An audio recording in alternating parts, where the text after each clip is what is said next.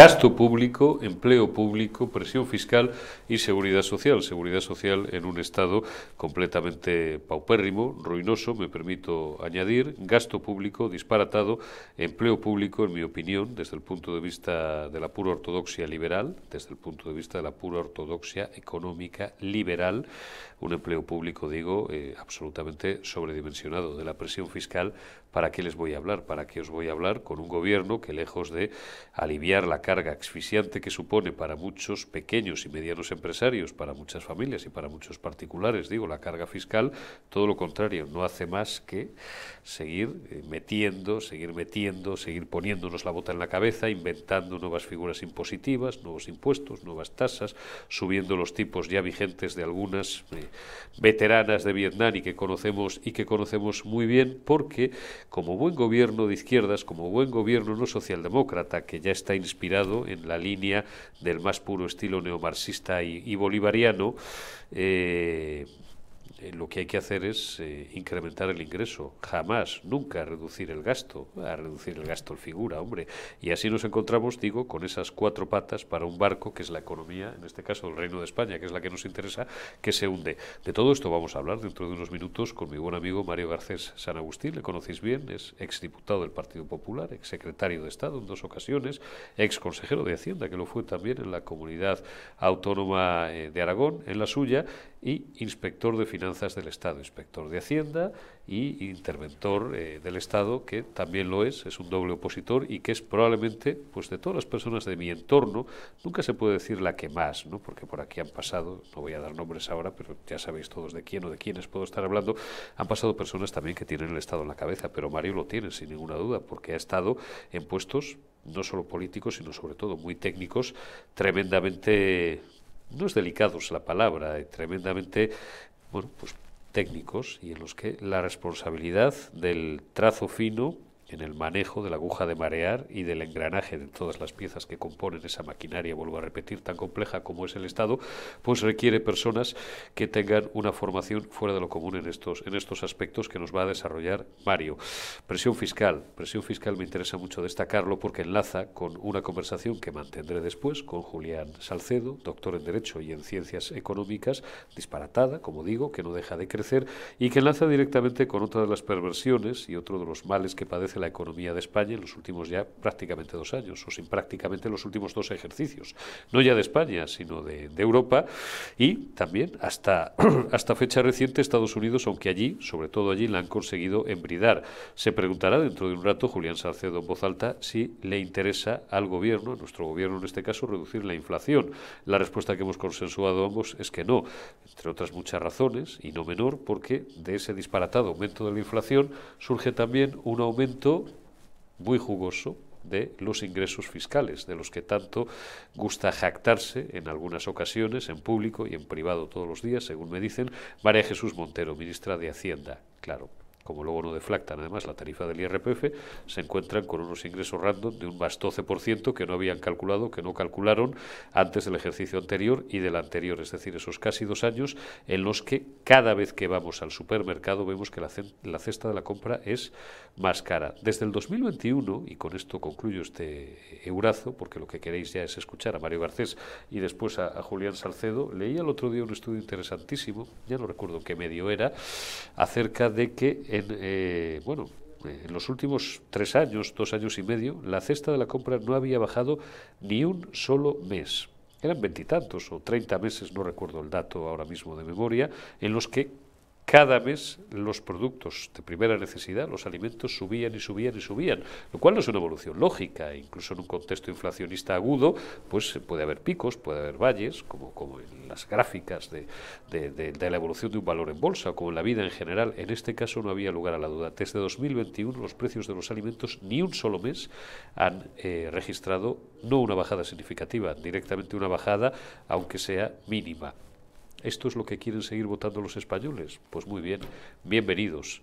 Siempre digo, y lamento terminar así de, una forma tan abrupta, procuro últimamente cuidarme en todo lo que puedo, también sobre todo por respeto a vosotros, pero como palos a gusto no duelen, los que a pesar de todo, a pesar de bueno, pues ver la evolución de los acontecimientos, también en este caso los económicos, que son los que nos ocupan en este programa, sigan votando a Sumar o a Podemos, a los comunistas y sigan votando a los socialistas, con perdón, que se jodan, porque como siempre digo, me recuerdan aquella viñeta de que esa pareja que no tiene nada, que tiene el plato vacío en la mesa, que ya le han cortado la luz, que tiene dos velas y que a pesar de todo eh, se van a gloria de que no gobierne la derecha, aunque estén muertos de hambre. Lo malo, siempre lo digo, cuando he tocado este palo siempre concluyo así, es que no solamente se joden ellos, nos jodemos todos. Arrancamos ya esta última generación euro de la semana, aunque siempre os aclaro, por si acaso, y más con la que está cayendo, eh, si os gustan los tebeos de Asteris y Obelis, el cielo cae sobre nuestras cabezas o el suelo se hunde bajo nuestros pies, os aclaro que estamos grabando esta entrevista a mediodía del jueves, pero cuando vosotros la veáis en tiempo real, este generación euro será ya viernes a partir de las 9 de la mañana, viernes 1 de, de marzo de 2024. Don Mario Garcés San Agustín ¿Qué tal? Un se placer. te saluda. Un placer. Se te saluda y bienvenido por lo que a mí respecta eh, después de algunos meses de, de tranquilidad. gracias, aunque ya el otro día estuviste también la semana pasada con Josué Cárdenas. Mario, ¿cómo afecta la corrupción a los partidos políticos? Bueno, la corrupción es un estado natural en todos los partidos políticos y esa es la realidad y España ha vivido de manera muy intensa esta gangrena, ¿no? Que forma parte de la condición humana es evidente. Que no todo español es corrupto es evidente. Que los partidos políticos tienen que hacer lo necesario para seleccionar a aquellas personas honestas es evidente y no lo hacen de una manera habitual. Que generalmente los partidos no reaccionan adecuadamente ante la corrupción es evidente, porque hay sistemas de autocontrol, hay sistemas en los cuales la posible revelación de secretos o de historias o de narrativas internas de los partidos podrían producir perjuicios importantes. ¿no? Eh, yo he formado parte de la pieza española de transparencia internacional, he elaborado varias leyes contra la corrupción y la verdad es que eh, en los últimos meses estoy viendo comportamientos, en general, ¿eh? y hablo de todos los partidos políticos, en los que se está dando el caldo de cultivo de la corrupción. Hay una situación de impunidad, de chulería, de creer que se puede hacer cualquier cosa que me está preocupando de una manera severa. Y lo que hemos visto en el Partido Socialista Obrero Español es una pieza, desde luego, de ese inefable tratado de la corrupción socialista, ¿no?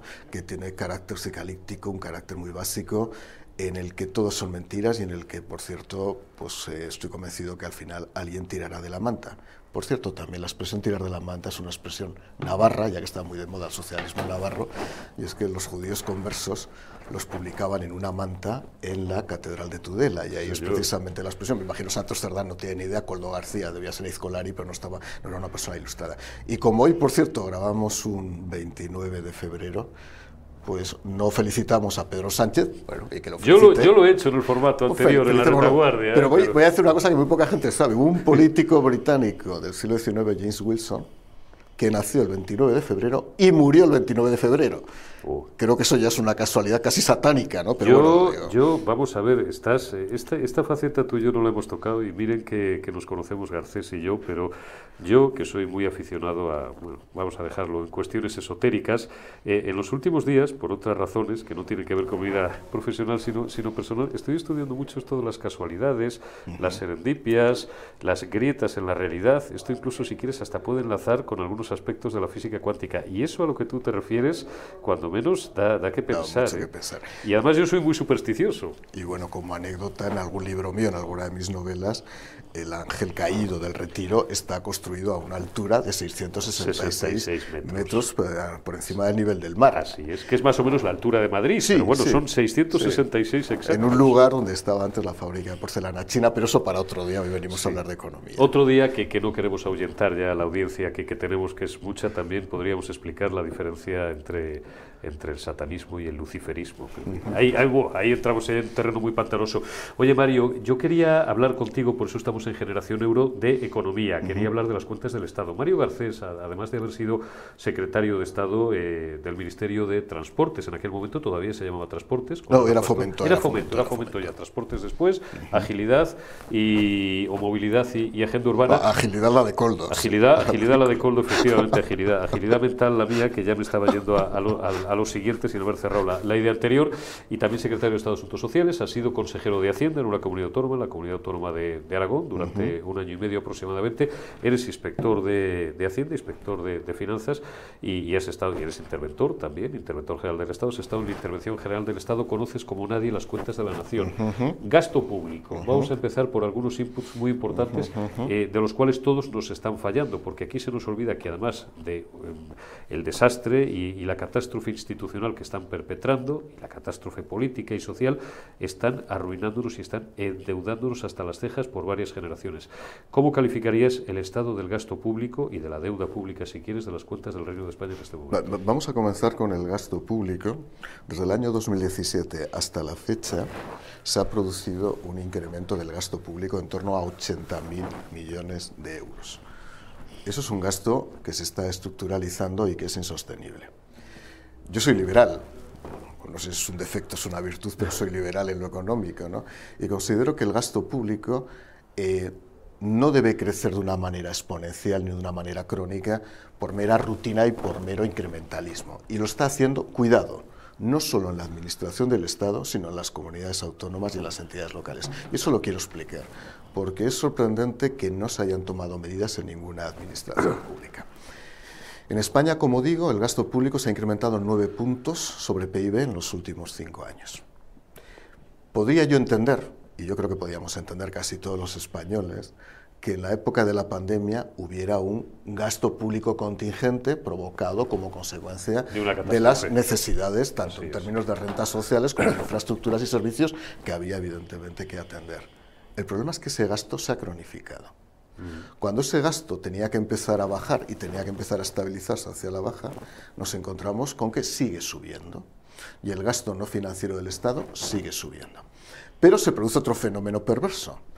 Y es que como la inmensa mayoría de las haciendas públicas autonómicas y locales viven de la participación en ingresos del Estado, por los tributos que gestiona y recauda el Estado, como se produce un incremento de la recaudación vía IVA, vía renta, vía impuestos de sociedades, se está produciendo mayor financiación transferida del Estado a las comunidades autónomas y a las corporaciones locales. Por lo cual se está produciendo un fenómeno espejo curioso, y es que todas las comunidades autónomas, todas, han incrementado el gasto público en los últimos cinco años. Y eso sí que es un fenómeno complejo. Por lo tanto, hay una especie de retórica que es muy cobarde desde el punto de vista político, es decir, que a mí no me digan que bajo el gasto público y sobre todo que no baje la publicidad institucional. Perdonadme que sea tan directo en estas cosas porque son dos de los, de los lazos con los cuales se compone ahora mismo la política económica de algunas comunidades autónomas y algunas corporaciones locales. Eh, o ajustamos el gasto público, o realmente vamos a tener un problema muy grave. Quiero recordar que a mí me tocó en una época de gobierno de Mariano Rajoy hacer el ajuste de la famosa Cora, donde, entre otras cosas, tuvimos que sacar a la venta el 49% y es una operación que orquesté. Vosotros cogisteis el timón en enero del, en la práctica en enero del 2012. Así fue y la situación era de un déficit público oculto cercano a los 60.000 millones de euros, donde por cierto, y yo soy inspector de finanzas del Estado y no tengo ningún problema en decirlo, si en una empresa privada el auditor privado no revela que existe un default o que existe un determinados de gastos o ingresos que no están aflorados y no están contabilizados, tiene responsabilidades. Penales, probablemente. En el ámbito público nadie tuvo ninguna responsabilidad y España estuvo a punto de irse a la paz. Me salgo un instante del guion porque hablamos siempre de las cuentas de la nación. Yo, por mi formación financiera de hace 25 años, más lo que tenía que ver con asuntos eso, puramente financieros, porque yo estaba o estuve algún tiempo en bolsa. ¿Esto eh, sería causa de disolución en una empresa privada? Por supuesto, habría que ver si se daban las condiciones del Código de Comercio para la. ¿En cuánto duplicaba la, deuda en aquel momento? Es que había un déficit oculto, tú lo has dicho. Había un déficit oculto. Es que no sabíais con lo que lo que os ibais a encontrar. Eh, efectivamente, ahí hubo discusiones sobre cuánto era el déficit, si lo sabíamos o no lo sabíamos, si realmente... No lo sabíais. Yo, desde luego, cuando llegué al Ministerio de Fomento... Yo llegué al Ministerio de Fomento y yo afloré 7.000 millones de euros solo en el Ministerio de Fomento de déficit oculto por expropiaciones, revisiones de contratos de obra y certificaciones no declaradas que desde luego no se conocían y no se conocían en contabilidad nacional Por lo tanto, hubo que. ¿Y eso no se pueden pedir responsabilidades a los eh, anteriores eh, gestiones? es, es, lo que estás diciendo? Ese es el gran problema. Yo es que este es un país donde el principio de proporcionalidad se ha quebrado en el ámbito penal y hay que decir las cosas claras. Un señor en un ayuntamiento, porque incoa un expediente administrativo de 1.500 euros o de 15.000 euros de un convenio y no lo somete a fiscalización porque lo ha hecho mal. Tiene un problema. Tiene un problema y yo he conocido compañeros míos que están imputados y han sido condenados penalmente. Concejales, exconcejales. Concejales y alcaldes. Y alcaldes. Y ahora resulta que alguien que deja un pufo de 60.000 millones no contabilizados no tiene ninguna responsabilidad. O sea, se está quebrando por un problema también. En España hay un mínimo conocimiento del derecho económico público no se tiene conocimiento, tampoco los jueces tienen mucho conocimiento. Y el derecho penal debería adaptarse, pero debería adaptarse. Hay muy poco conocimiento. Igual que, como lo he comentado alguna vez, eh, quiero aplaudir, pero me preguntabas antes por la corrupción, la UCO está haciendo un gran trabajo, pero yo recuerdo que en su momento yo fui a darles sesiones de formación sobre cómo se podía corromper a alguien contratando públicamente, dónde estaban, dentro de lo que es el eslabón de la contratación pública, dónde se puede producir. Y es verdad que este tipo de, persona, de personal, tanto las fuerzas y cuerpos de del Estado como los propios magistrados, a veces carecen de formación, técnica, especializada en el ámbito financiero, y es verdad. Mario, empleo, empleo público. Aquí desde hace semanas, no meses, ya llevamos barajando básicamente con Riera, que es, que es una máquina y que tiene las cuentas del, Estado en la cabeza, también con Daniel Lacalle, con Julián Salcedo, que ahora le voy a saludar en unos, en, unos, en unos minutos, eh, la disparatada cifra eh, bueno, de, personas que dependen del sector público, de empleados públicos, que siempre lo matizo, para, primero para no herir susceptibilidades y segundo para que nadie se, eh, se líe, se confunda funcionarios o empleados públicos. Lo que tradicionalmente, yo soy hijo de funcionarios, se llama el personal laboral. ¿no? sé si se sigue llamando así. Ahora mismo prácticamente la, proporción es de uno a uno, es decir, por cada propio que trabajamos en el sector privado mantenemos un funcionario. Eso no sé si esa es, corrígeme si me equivoco, más o menos. ¿Esto es asumible? Eh, vamos a ver. Hubo un momento en el año 2012 que los efectivos en el ámbito del sector público, efectivamente los empleados públicos, que pueden ser funcionarios estatutarios o personal laboral, eh, se redujeron a 2.950.000 empleados públicos. En España ahora estamos rondando los 3 millones y medio. 3, 400, 3 y medio. Los 3 millones y medio más empleo público indirecto a través de los contratos públicos asociados directamente a, lo que es la externalización de servicios. Por, hacía la cosa que hacía. por lo tanto, hay que ver exactamente, si hiciéramos ese cálculo, que no lo hace el Ministerio de Administraciones Públicas, tendríamos que ver exactamente cuántos son. Eh, la cuestión es la siguiente. El principal incremento del personal se produce también en las comunidades autónomas. Sí. Cuidado, porque... Y en las administraciones locales. Ahí está. O sea, no tanto en la administración de Estado, que también se produce un incremento de dotación de plantilla, pero está produciendo en las comunidades autónomas. Por eso crece el gasto público autonómico, porque está incrementando. Alguien me dirá, bueno, pero se incrementa en gasto educativo, en gasto de personal, en capítulo 1, en lo que es el personal en, en el ámbito de la administración educativa y la administración sanitaria.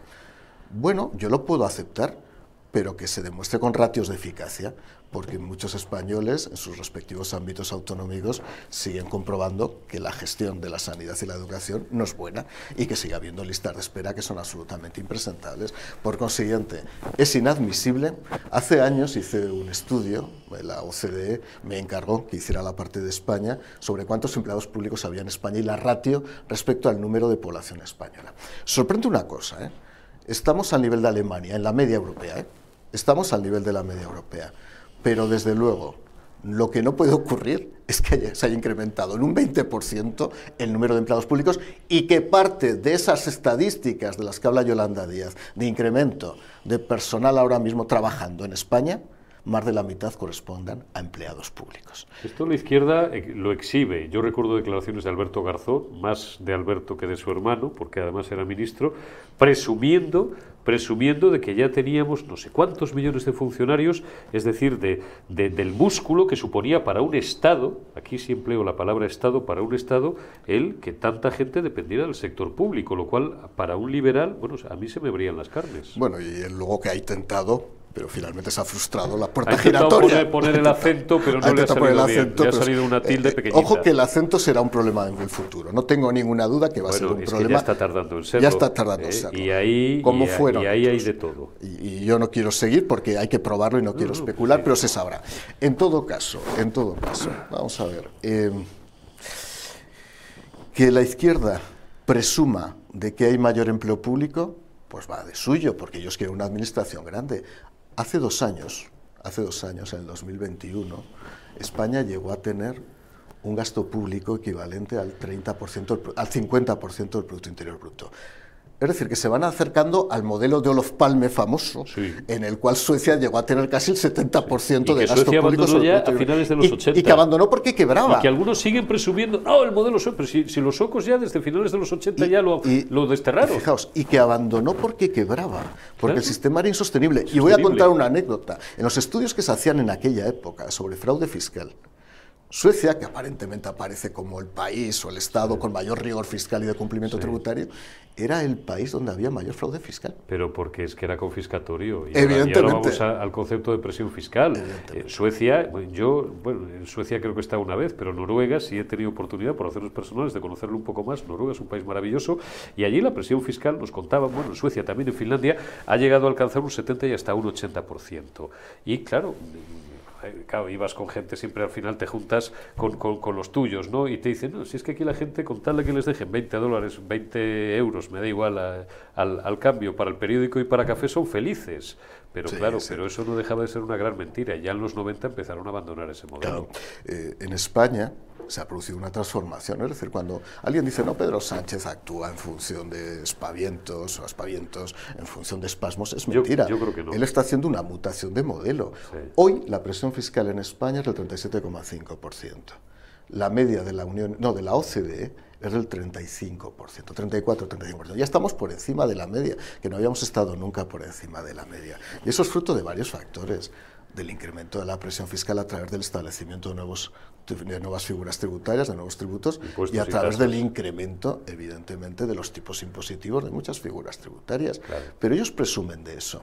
Para eso han tenido una palanca autojustificativa que ha sido Podemos y Sumar. Es decir, ellos han sido los que han lanzado el proyecto de que España tiene poca presión fiscal a través de un concepto absolutamente rancio de justicia redistributiva entre ricos y pobres, una cosa que realmente no se sostiene intelectualmente y a partir de ahí pues estamos ahora mismo manteniendo, estamos entre los cinco países con mayor incremento de la presión fiscal de los últimos cinco años de la OCDE. Por lo tanto, otro récord histórico. Llevamos tres récords históricos del Partido Socialista. Gasto público, empleo público, y ahora mismo eh, presión fiscal. Presión fiscal. Y antes de ir al cuarto y último, te voy a pedir, aunque sean 30 segundos, por, enésima vez, te lo he pedido a ti, se lo he pedido alguna vez a la calle, a Riera, eh, que le expliques al respetable, pues son conceptos muy técnicos que la gente se puede perder, diferencia entre, y a ti ya te lo he pedido alguna vez en algún otro sitio, entre presión fiscal y esfuerzo fiscal, que es eso que a la izquierda le interesa a veces confundir para arrimar el asco a sus sardinas. son dos conceptos completamente diferentes que tienen que ver con la capacidad de pago. Uno tiene que ver con la capacidad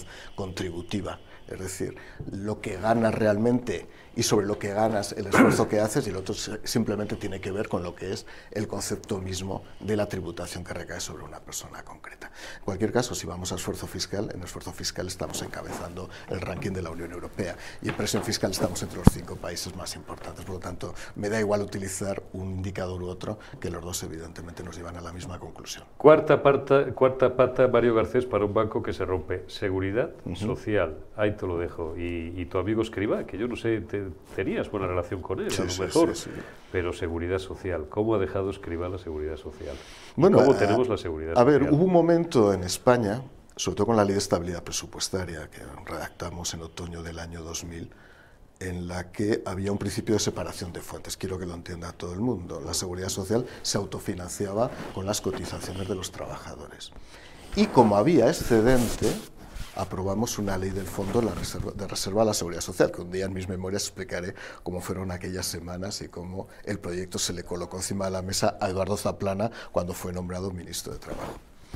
Eh, el objetivo era que con esos excedentes tener un fondo de, de estabilización, es decir, que cuando hubiera bajada de las cotizaciones se pudiera cubrir la diferencia, el gap, el bache, directamente con el fondo. Pues bien, como consecuencia del deterioro del empleo, como consecuencia de que aunque digan estadísticamente que estamos batiendo el récord histórico de empleo en España, como las horas trabajadas son menores, al final la cotización es menor. Ya no se cubre, por, también por el relevo generacional y por el envejecimiento de la población española, la totalidad de las necesidades del sistema. Y entonces, ¿qué pasó? Se rompió la separación de fuentes y ahora una parte de la seguridad social se paga con el presupuesto del Estado, con transferencias que hace el Estado a la seguridad social. Pues bien, yo planteo una cosa que es muy básica. Si el gasto público no financiero, no de la seguridad social, está creciendo como está creciendo, porque en una parte de ese gasto va a cubrir las necesidades del Fondo de Reserva de la Seguridad Social y todas las administraciones públicas hacen un esfuerzo de ajuste que nos vendría bien para equilibrar las cuentas de cara al futuro. ¿Tú crees que eso es posible? Le escribimos la carta a los Reyes Magos y con esto te despido. Eh, legalmente se podría hacer. Yo, pues sí, legalmente, con, con la ley de estabilidad presupuestaria dice muchas cosas y cambiamos muchas cosas. Esto es una cuestión de voluntad política, no, Mario. No, no se va a hacer. No se va a hacer porque existe, pero incluso los gobiernos liberales conservadores de España, existe una especie de principio de yo quiero mantener el gasto público e incrementarlo para que a mí nadie me diga absolutamente nada. Así, desde luego, no vamos a llegar a ningún sitio. Una, una curiosidad, esta sí que es último, ultimísima. Yo he oído alguna vez a alguien que sabía mucho más que yo de política y un poco malvado decir que eh, los, a los malos políticos una de las cosas que más les gusta o por las que más eh, pretenden distinguirse es por la capacidad de dinero que manejan. Cuanto más dinero manejan, mejor, mejor se sienten. ¿no? Para eso, ¿qué instrumentos al final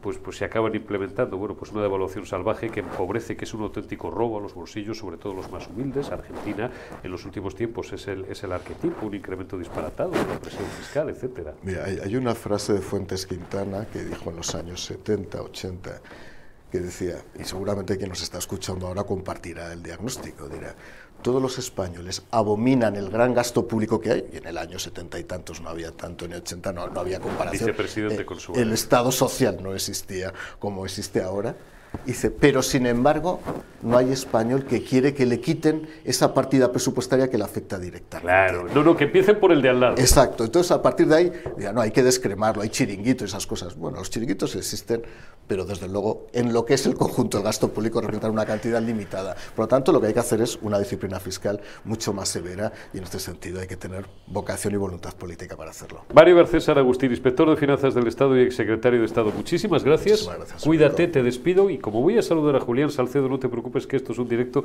puedes pasar por delante de la cámara. Perfecto. Perfectamente. Muchísimas, gracias, por habernos por habernos acompañado y saludo yo a Julián que llevabas ya unos unos minutos en el, en el backstage para que aquí el respetable vea que no hay trampa ni cartón. Esto lo grabamos siempre, eh, o por lo menos eh, me gusta a mí que así sea en, un continuo. Julián, ¿cómo estás? Muy buenos días, buenas tardes. Buenos días. Buenas noches en función de cuándo recuperen nuestros amigos este enlace estaba disfrutando, escuchando a un buen amigo también, Mario, eh, Mario Garcés, un, un sabio. siempre muy interesantes todas sus opiniones. Claro un, sabio. Oye, voy a enganchar contigo la conversación, pues, pues más o menos en el resumen, donde la he dejado con Mario, eh, habíamos planteado una especie, bueno, pues de pequeño guion. Oye, yo quiero hablar contigo un día largo y tendido más que de economía, que al final de economía, pero de, de, política económica, es decir, quiero hablar contigo de deuda, quiero hablar contigo de déficit, quiero hablar contigo de empleo público, quiero hablar de presión fiscal, quiero hablar de, gasto público y habíamos propuesto esas cuatro patas para un banco que, que, se rompe.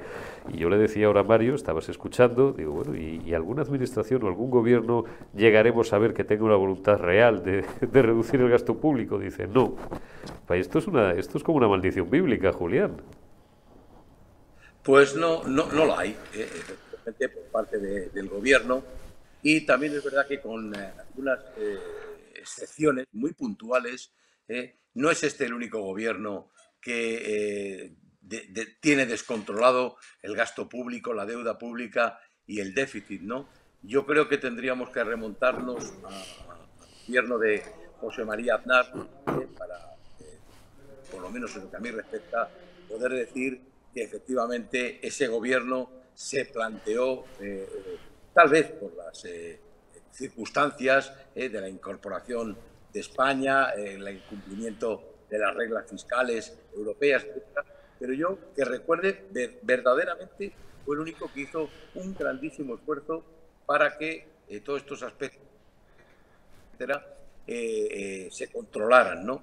Bueno, claro, hablar de el déficit público, la deuda pública, sobre todo, que teníamos en España en aquellos gobiernos, me refiero al de, al de José María Aznar, con lo que ha ocurrido eh, eh, posteriormente, pues es que no tiene nada que ver. Hay que recordar que estábamos en niveles de, de la deuda pública sobre PIB del 60-70%, ah. ahora estamos, hemos llegado a estar por encima del 110%, ahora estaríamos en el 107, algo por ciento. Eh, eh, esto es una barbaridad. Claro, hablamos de porcentaje de deuda sobre PIB ¿eh? pero también hay que eh, considerar que el PIB ha crecido desde aquellos gobiernos, repito, de José María Aznar hasta este, pues, que se ha duplicado, pero casi duplicado, con lo cual el hecho de que la deuda pública haya saltado por encima del 100% del PIB, pues es un desastre. ¿no? he dicho en algunos foros, no ahora, hace muchos años, Eurico, que eh, lo lamentable es que se ha instaurado, se ha instaurado eh, eh, en todos los países y, prácticamente en todos los actores, tanto políticos como económicos, la sensación de que la deuda pública en todos los países del mundo, sin excepción, se ha convertido en una deuda pública perpetua. Es decir, todo el mundo asume que ningún país nunca podrá pagar la deuda. Entonces, nos conformamos todos con que todos los que son acreedores de, los países se conforman con que sigamos pagando intereses. ¿no? Eh, recuperar la deuda, pues es prácticamente un imposible. Sabemos que efectivamente la Unión Europea ha aprobado a finales de 2023 eh, precisamente criterios estrictos para que el déficit público eh, se sitúe en el 3% con el objetivo de llegar al 2% y que la deuda pública se sitúe en el 60% con un eh, periodo progresivo eh, de aclimatación, reducción, fíjate, de un punto porcentual, es decir, un 1% eh, hasta que se consiga el objetivo. Si estamos en el 107 y vamos a situarnos en el 67, por ejemplo, estos serían 40 puntos porcentuales, pues si fuéramos capaces de cumplir el objetivo de una reducción del 1%, del 1 anual, ya sabemos, 40 años. No se cumplirá. 40 ¿eh? años es un periodo tan excesivamente largo y tan sometido a incertidumbres que efectivamente pensar en que se puede reducir la deuda y el déficit público son casi imposibles, pero sin embargo son objetivos necesarios para cualquier Estado. Es que nos hemos olvidado de, la, de digamos, esta teoría clásica Perdón por el rollo, porque sabéis que no, no, no, la vena de profesor, que soy en, en este momento también en activo, pero en activo, digamos, no me desaparece, ¿no? tenemos que recordar, eh, eh, eh, digamos, esta teoría clásica del equilibrio presupuestario, ¿no? Mm. Oiga, pero si es que los ingresos tienen que ser suficientes para cubrir los gastos, ¿no? Claro, nos hemos acostumbrado unos gobiernos como el nuestro, eh, por ejemplo, mucho más en el momento actual, este gobierno me refiero, nos hemos acostumbrado a conseguir el equilibrio no por la vía de ajustar los gastos, sino de subir los ingresos. Pero no se dan cuenta de algo que decimos los economistas, al menos a nivel teórico, ¿no? Es que el incremento de, la carga impositiva de los impuestos eh, eh, no es ilimitado, no solamente desde una perspectiva ética, fendística, etcétera, sino desde una perspectiva real de teoría de la hacienda pública, los intereses, los ingresos públicos, los impuestos, no pueden crecer indefinidamente. ¿eh? Ni se puede pensar, ah, bueno, pues ahora grabamos en un porcentaje mayor, con mayor seguridad, aquellas rentas eh, que sean a partir de, fijaros, recordad que no hace tanto eh, Podemos, también Sumar, se refieren, digamos, a como grandes rentistas, grandes, eh, digamos, eh, ingresos que percibe la población española y hablan sí, con una desfachatez tremenda de a partir de 60.000 euros, a partir de 100.000 euros, ¿eh? que a algunos, ya lo sé, les parecerá una barbaridad. ¿no? Pero si pensamos en 60.000 euros anuales, que deducidos los impuestos, seguramente se quedan en, digamos, menos de 40.000 euros anuales y esos son aproximadamente 3.000 o 3.200 euros mensuales. No hablo neto, hablo de ingresos para cubrir todo. Es imposible. Insisto, perdóname, Eurico, yo sé que los que nos estén viendo con ingresos del salario mínimo interprofesional de 15.876, quien nos esté viendo con mileuristas o menos que mileuristas y unos ingresos de 600, 800, 900 euros mensuales, hablarles de 3.000 pues dirá, bueno, claro, es que estos son multimillonarios. Pero hay que decir que es que no, estos no son multimillonarios, ya ni tan siquiera son ricos, ¿eh? simplemente son clase media, media.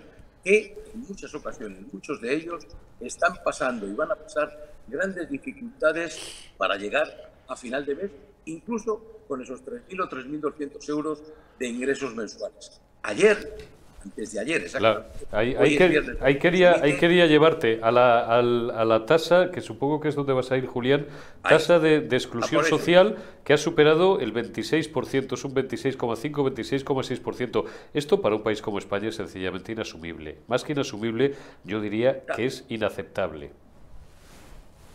Claro, efectivamente, lo has aceptado perfectamente me iba a referir porque es el dato reciente, hoy es viernes, pues creo que ha sido miércoles, cuando el INE publicó eso, se llama la tasa AROPE, bueno, se llama AROPE porque es las siglas en inglés, de población en riesgo de exclusión de pobreza y en riesgo de exclusión social, ¿no?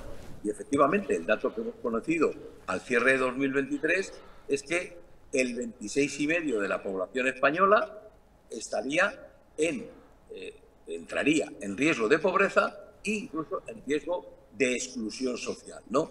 Pues bueno, como tú muy bien dices, esto es una barbaridad. Dices, ¿es, ¿es mucho? Sí, pero es que además, lejos de que, eh, digamos, esa tasa de pobreza eh, podamos ir reduciéndola, resulta que es que la vamos incrementando. Es decir, eh, en 2023 ha sido el 26,5 y ha crecido muy poco porcentualmente, que ha sido un 0,5% respecto a 2022. Pero claro, hay que decir, porque nos escuchan los españoles, eh, que España se sitúa en el cuarto país por la cola eh, en esta tasa de pobreza, eh, de pobreza y de exclusión social. Los cuartos por la cola. parece innecesario recordar que en, que Europa hay 27 países miembros, ¿no? pues nosotros estaríamos en el puesto 24. Entonces, es una absoluta barbaridad. Entonces, claro, lo que no vale eh, son planteamientos así de tipo populistas, ¿no? Como los que recientemente ha hecho Podemos u otras formaciones políticas, pero me refiero a Podemos y desde luego actualmente a Sumar, son los más extremos, eh, que se creen que esto tiene una solución fácil eh, y que esto, venga, vamos a dar más subvenciones. No, no. Si el problema de nuestro país es que estamos anclados a las subvenciones. Es decir, todos estamos dependiendo de que alguien nos subvencione algo. Yo hace unos minutos, este, Eurico, eh, perdona que me refiera a ello, eh, he, tenido que echar gasolina con coche, ¿verdad? Eh, he pagado, y estoy hablando de gasolina 95, no es la super, no es la extra, tal, 1,719 euros el litro. Hace muy poco, hace dos años, yo hablaba de que podía llegar el litro de la gasolina a ponerse en dos euros litro, ¿no? Efectivamente, lo aplicó una serie de, decisiones para combatir la lucha contra la inflación que han sido temporales, hace ya tiempo que desaparecieron y conseguimos ver el precio de la gasolina como caía por debajo de 1,50, 1,40. Bueno, ya estamos en 1,70. ¿eh? Y hay que decir también a la gente que nos escucha ¿eh? que hay varias circunstancias que nos abocan a acercarnos peligrosísimamente a los 2 euros el litro. Uno, que el euro se está depreciando con respecto al dólar, que es la moneda en la que se paga el barril de petróleo y el petróleo. Dos, que efectivamente el segundo factor que nos estamos encontrando es que los países productores de petróleo están reduciendo la, producción, como además de la guerra de Irán, del Golfo Pérsico, etcétera, están reduciendo la producción. ¿Eh? y que el barril de petróleo ya está por encima de los 83, 84 dólares, cuando eh, el gobierno, en los presupuestos del año pasado, no el de este, año pasado, estimaba que estaría en 60 dólares el barril. Esto es una locura, esto es una absoluta locura, ¿no? Y no hay nadie que lo frene. Claro, ahora vamos a pensar en lo que veíamos la semana pasada, ¿no? Los transportistas, el campo, etcétera. ¿Qué pueden hacer los transportistas si su negocio, su actividad, su modo de vida depende del combustible que utilizan sus coches, eh, sus vehículos, sus camiones? ¿Qué pueden hacer los, agricultores si la mayor parte de los vehículos, los tractores, la maquinaria que utilizan, etcétera, también es en una gran parte dependiente de combustibles como la gasolina, el gasoil o similar? esto es imposible, es imposible. tal vez me puedas preguntar, y perdón que me anticipe, Julián, ¿acaso estás proponiendo que se vuelva a bonificar la gasolina, que se vuelvan a hacer las subvenciones a la gasolina, la respuesta es no. Pero una cosa es conceder subvenciones y otra cosa es bajar los impuestos que graban la gasolina y la gasolina y el diésel, que sabemos que están en el entorno del 50, 46, 52%, dependiendo del tipo de combustible. Porque está grabado con el IVA, con el impuesto especial de hidrocarburos, eh, etc, etc, etc. Ah, eh, señor mío, gobierno, ¿eh? ¿quiere usted realmente controlar la inflación? no he visto todavía, creo que hoy salía el dato, saldría el dato adelantado de la inflación a febrero. Ya lo anticipo, no tengo ninguna duda de que habrá subido una, dos décimas cuando salga, no, repito, no he tenido tiempo para verlo, pero seguro que va a subir por lo menos una o dos décimas. Gobierno, ¿quiere usted de verdad combatir la inflación?